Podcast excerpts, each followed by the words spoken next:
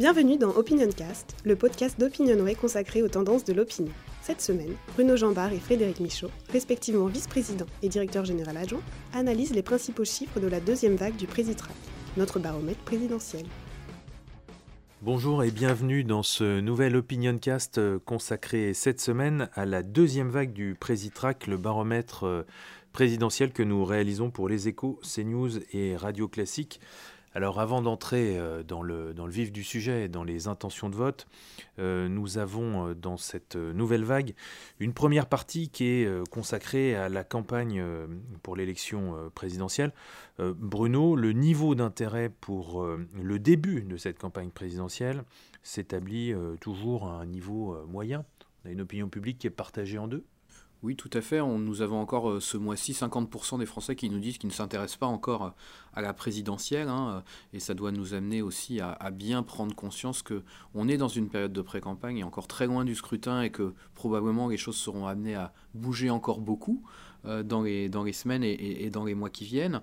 50% qui ne s'y intéressent pas, avec toujours un profil très marqué, hein, un profil plus féminin, plus jeune, plus issus des catégories populaires, donc tous ces électeurs qui effectivement, de manière traditionnelle, s'intéressent moins à la politique au quotidien, mais qui, dans une élection présidentielle, normalement viennent voter, puisque euh, l'expérience historique, c'est qu'on a 80% euh, de participation environ euh, au premier tour de la présidentielle. Alors, on peut imaginer, compte tenu de ce qu'on a vécu au municipal en 2020, au régional en 2021, que l'abstention sera plus forte euh, peut-être en 2022 pour cette élection présidentielle. Mais rappelons-le, hein, le record d'abstention, c'est 28% en 2002 seulement, et donc euh, ça veut dire que euh, par rapport à ces 50% qui ne s'y intéressent pas encore, une grande partie d'entre eux seront des électeurs en avril prochain, et, donc c'est aussi quelque chose qui, doit toujours garder à l'esprit de notre point de vue. Oui, c'est le principe d'ailleurs d'une campagne électorale, c'est-à-dire d'intéresser euh, les, citoyens, les électeurs, d'abord de les informer sur le fait qu'il va y avoir une élection, puis ensuite de, les intéresser au débat et, de les mobiliser. Alors il y a une catégorie, euh, pour autant, qui s'intéresse beaucoup à l'élection présidentielle, ce sont les euh, journalistes, et nous avons posé une question qui concerne la façon dont les médias parlent de la campagne présidentielle. Et là, les résultats sont sans appel. Oui, euh, d'abord, euh, le premier résultat, c'est que 66% des Français nous disent que les médias parlent trop de la présidentielle. On voit bien ce décalage et effectivement, on a l'impression dans les médias que on est comme si l'élection avait lieu dans un ou deux mois, alors que on est encore à six mois du scrutin. Et de ce point de vue-là, il y a un décalage très fort avec ce qu'on vient de dire sur une partie de l'opinion publique et une partie de l'électorat qui, lui, n'est pas encore dans cette élection. Ce qui est intéressant aussi, c'est de noter que au-delà du volume, il y a une insatisfaction sur la manière dont on en parle. 78% euh, nous disent que les médias ne parlent pas des sujets euh, qui les intéressent. Donc peut-être un, problème de décalage entre les enjeux et les débats qui sont euh, abordés dans cette pré-campagne et les sujets de préoccupation hein, dont on parlera tout à l'heure pour les Français. on voit aussi que Là, c'est plus traditionnel, je dirais. 86% nous disent que on parle trop de la personnalité des candidats, pas assez de leur programme. Je dirais que là, on est sur quelque chose d'assez traditionnel, un décalage qui est lié aussi euh, à ce qu'est l'élection présidentielle en France, hein, une élection très personnalisée, euh, alors qu'évidemment, euh, la politique continue, en tout cas symboliquement, d'être perçue comme devant ce, je dirais, être abordée à travers les programmes. Peut-être que ce décalage, celui-là peut se résoudre dans les semaines et les mois qui viennent parce que c'est un peu logique qu'en pré-campagne, les programmes ne sont pas encore complètement arrêtés, pas encore complètement finalisés par les candidats, et qu'on soit plus peut-être sur les personnalités dans un premier temps euh, que les programmes.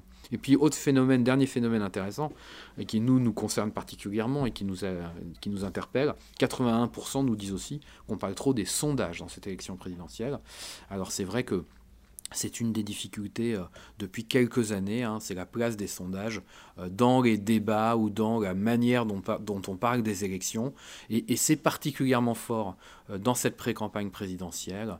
on l'a évoqué le mois dernier avec le phénomène Zemmour, évidemment, mais qui fait qu'il y a probablement une trop grande focalisation, je dirais, au quotidien sur les évolutions d'un sondage à l'autre, quand tout cela est encore loin d'être fixé, et surtout avec des je dirais des, des, évolutions qui peuvent être pointées, qui sont parfois très marginales statistiquement, euh, et dans ce qu'on appelle la marge d'erreur et qui n'ont pas forcément de sens quand un candidat gagne un point ou deux d'une vague à l'autre.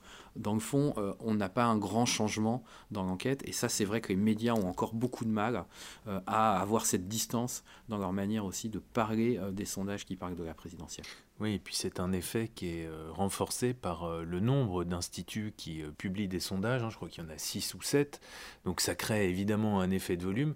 Mais cette question de l'omniprésence des des sondages dans le, débat médiatique euh, euh, est évidemment euh, de la responsabilité des médias, puisque ce sont eux qui choisissent de médiatiser ou pas tel sondage, et puis aussi ce sont eux qui choisissent la couverture, est-ce qu'on en parle beaucoup ou est-ce qu'on en parle un petit peu moins, et puis qui choisissent enfin l'angle euh, comme tu viens de le dire, pour parler des, sondages. Effectivement, pour l'instant, on se focalise beaucoup sur euh, les intentions de vote. On commente euh, des variations d'un point ou deux, des écarts d'un point ou deux qui ne sont pas significatifs, alors que dans les sondages, il y, a des éléments qui sont sans doute beaucoup plus intéressants pour comprendre cette pré-campagne présidentielle. Avec ce défaut d'ailleurs hein, de voir que dans certains sondages, il n'y a que des intentions de vote, ce qui est dommageable, et c'est ce que en tout cas, nous, euh, chez Opinion on essaye d'éviter en posant justement des questions euh, euh, autour de cette perception de la campagne, des candidats et des enjeux. Et justement, Frédéric, les enjeux à six mois du scrutin, on constate ce mois-ci qu'ils évoluent assez nettement par rapport au mois de septembre. Oui, absolument, mais c'est la question du pouvoir d'achat qui s'affirme très nettement en progression de 7 points par rapport à septembre, hein, donc c'est très significatif. Euh, désormais, 55% des Français, c'est le, seul enjeu euh, majoritaire hein, qui est cité par une majorité de, Français, 55% donc nous disent que c'est euh, cette question du pouvoir d'achat qui comptera le plus pour eux au moment de voter au premier tour de, l'élection euh, euh, présidentielle. On pourrait ajouter aussi la question de la protection sociale au sens large, la santé, les retraites, etc., qui progressent elle aussi fortement, hein, de 5 points en deuxième position à, 48%. Donc on voit bien que les, les thématiques socio-économiques, comme on, comme on disait auparavant, reviennent en force dans, dans cette pré-campagne présidentielle a l'inverse, la question de la sécurité reste tout de même en troisième euh, position mais un petit peu plus bas, 41%, puis surtout on recule de 5 euh, points par rapport euh, à la vague du mois de, septembre. quasiment au même niveau, l'immigration, 40%, qui devance toujours la lutte contre le terrorisme, 35%, et l'emploi, 34%. L'emploi, c'était le premier enjeu en 2017, là c'est relégué, je crois, en euh, sixième euh, position, juste devant la question de l'environnement, 34%. Question de l'environnement qui a beaucoup progressé par rapport à, 2017, mais qui est plutôt une, thématique de, euh, voilà, de, milieu de tableau, si je puis dire, et c'est vraiment le, fait marquant de, cette vague, c'est vraiment cette question du pouvoir d'achat. Évidemment, le contexte dans lequel nous avons réalisé cette vague d'enquête est très est très particulier. Il question de, évidemment de l'augmentation des prix euh, de l'essence et, du diesel, mais cette hausse, sentiment de hausse généralisée euh, euh, des prix ne concerne pas uniquement les carburants, ça concerne aussi l'électricité, le gaz, pas uniquement l'énergie, mais aussi l'alimentation, le logement, etc. Donc on a vraiment des anticipations très négatives dans ce domaine qui rejaillissent sur euh, ces perceptions des enjeux les plus importants pour euh, l'élection présidentielle. Oui, alors euh, quand on regarde en plus dans le détail, c'est un enjeu qui est extrêmement fort hein, auprès des catégories populaires. Hein. On est à 61% hein, au sein des catégories populaires sur cet enjeu. C'est 20 points de plus quasiment, même non, c'est plus de 20 points de plus que l'enjeu suivant cité, qui est celui de la protection sociale. c'est un enjeu qui paradoxalement n'est pas aussi élevé que ça chez les plus jeunes. Euh, contrairement à ce qu'on aurait pu imaginer, c'est plutôt un enjeu pour les personnes en activité professionnelle hein, à partir de, 35 ans notamment, euh, qui est très fort. Euh, et, c'est intéressant de noter aussi l'environnement, comme tu l'as dit, qui, régresse un peu dans, ce, dans, ce, dans cette hiérarchie, mais qui pour une présidentielle et à un niveau inégalé. C'est-à-dire qu'on a un sentiment un peu paradoxal quand on commande ce, cette, euh, ce poids de l'enjeu environnemental. C'est vraiment inédit d'avoir euh, plus d'un tiers des Français qui nous disent euh, que c'est un enjeu prioritaire pour le sujet environnemental dans une présidentielle. Mais c'est vrai que c'est un peu moins que ça n'avait pu l'être, notamment au moment des européennes 2019. Je, je note quand même que c'est le principal enjeu et le premier enjeu, notamment auprès des plus jeunes. Donc on voit bien aussi qu'il y a des populations hein, qui sont extrêmement sensibles et ce sera euh, quand même une thématique qui va compter euh, dans cette campagne électorale. Alors si l'on passe maintenant au registre euh, des intentions de vote, nous avons testé plusieurs hypothèses, notamment différentes configurations d'offres électorales avec les principaux candidats des, des, républicains. Une hypothèse avec Xavier Bertrand qui obtiendrait 12%, une hypothèse avec Valérie Pécresse et Michel Barnier qui obtiendraient chacun 8%. ces trois candidats des républicains seraient tous devancés par Éric Zemmour qui obtiendrait 13% dans ces trois configurations. Qu'est-ce que ça dit de la situation actuelle des républicains? Je dirais que ça dit deux choses. D'abord, c'est que pour l'instant, euh, ils ne sont pas vraiment en situation de peser sur l'élection. Euh, aucun de ces trois candidats n'est susceptible de se qualifier euh, pour le second tour. Alors probablement que les républicains pâtissent du fait que c'est la dernière grande force politique qui n'a pas désigné son candidat. Et donc il y a un déficit de légitimité pour ce candidat par rapport à d'autres formations politiques. Évidemment, Emmanuel Macron ne s'est pas annoncé comme candidat, mais dans l'esprit des Français, il n'y a aucun doute sur le fait qu'il euh, briguera, euh, euh, je dirais, il briguera sa succession. ce que ça dit aussi sur les Républicains, c'est que certes, Xavier Bertrand fait mieux que les autres, et nettement, mais comme il n'est pas non plus en situation de se qualifier au second tour, on ne sait pas et on n'est pas certain que cela pèsera dans le choix euh, du Congrès des militants euh, de LR. Parce que cette question du choix des militants, elle est complexe. On sait que dans une primaire, celui qui permet ou qui donne la promesse de la victoire a souvent un avantage dans, le, choix des adhérents qui n'ont qu'une envie, c'est que leur parti accède au pouvoir. Maintenant, quand son, le favori ou celui qui fait le mieux euh, fait mieux, mais en étant éliminé, quoi qu'il arrive au, premier tour, euh, ça n'est pas certain que cela pèse autant que cela. Et donc, cet arbitrage entre qui est le meilleur euh, pour nous permettre de gagner et qui est celui le plus proche de nos valeurs, ou que, qui est celui qui ne nous a jamais trahis, puisque dans les trois candidats cités, deux ont quitté les républicains d'une manière ou d'une autre peut-être, euh, aura peut-être, je dirais, un, équilibre un peu différent de ce qu'on a pu constater dans des primaires euh, précédemment. Euh, et puis le dernier point que cela nous dit, c'est que Éric Zemmour a réussi à capter aussi un, petit bout de l'électorat qui se destine logiquement aux républicains. C'est assez logique puisque comme il a du mal à percer, on l'a dit, dans les catégories populaires, chez les personnes les plus jeunes, comme le fait traditionnellement le Front National, le Rassemblement National, pardon, euh, il, euh, je dirais qu'il prend euh, dans un électorat plus âgé qui est le cœur de cible aujourd'hui de l'électorat LR.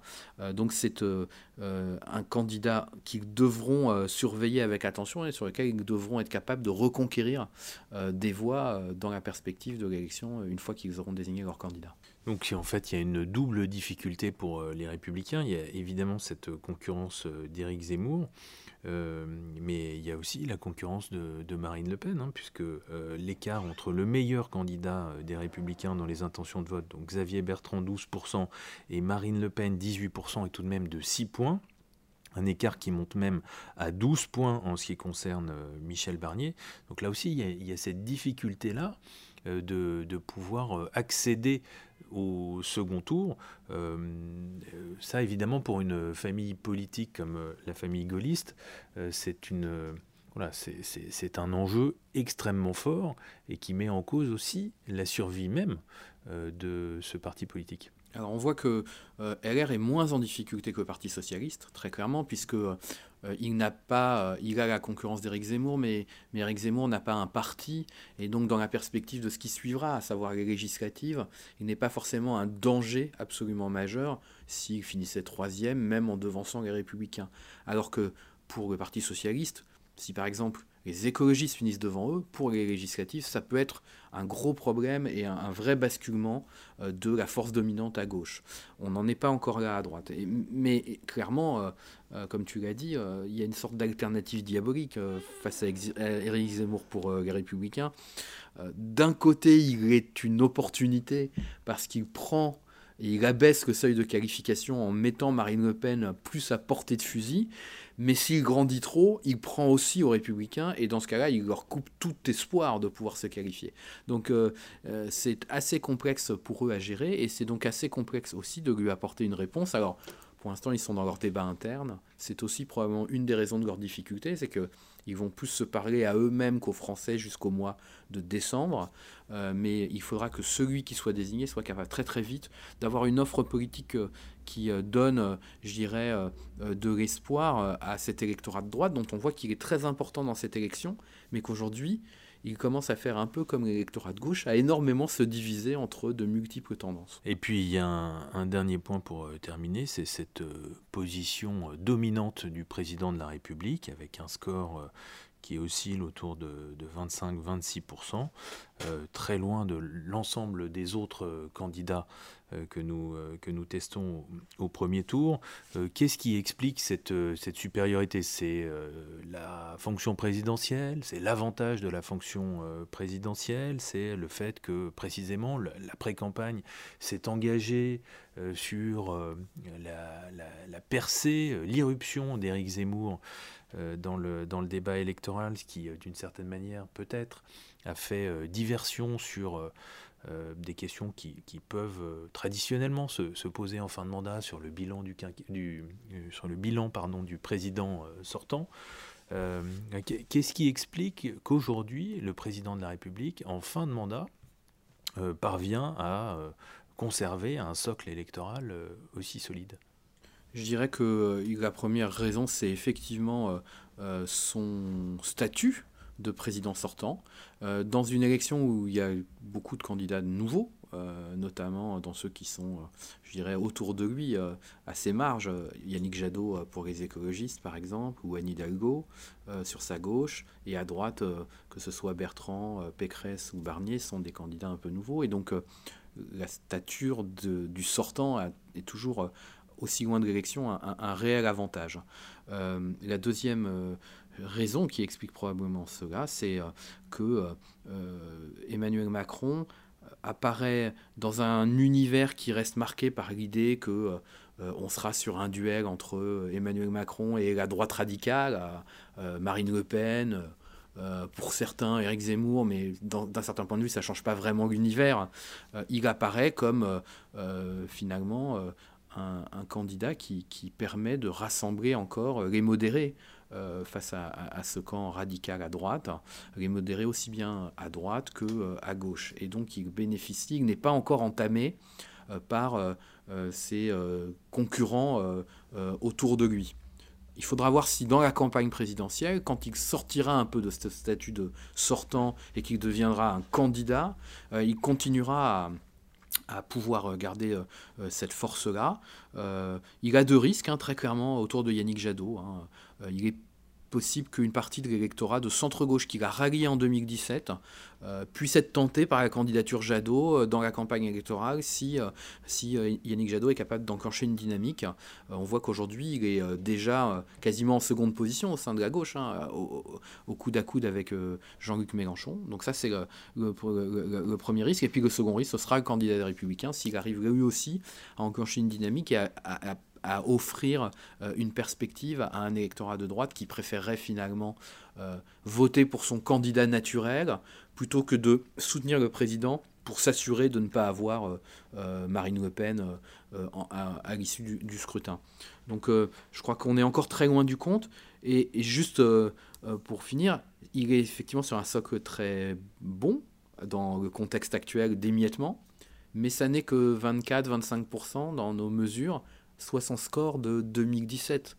Et on pourrait aussi lire euh, les choses en sens inverse en se disant il n'a pas progressé bien qu'il ait eu 5 ans euh, pour montrer qu'il était à la hauteur de la fonction. Donc c'est, je crois, euh, là aussi une manière de rappeler que tout ça est beaucoup plus incertain qu'on ne le dit parfois, et même concernant Emmanuel Macron, qui clairement aujourd'hui est le favori de cette élection, mais être favori à six mois, ça ne garantit pas d'être élu lorsque le scrutin arrive. Et oui, il reste encore 170 jours avant le premier tour. Voilà, c'est la fin de cette Opinion Cast. Merci à tous et à très vite.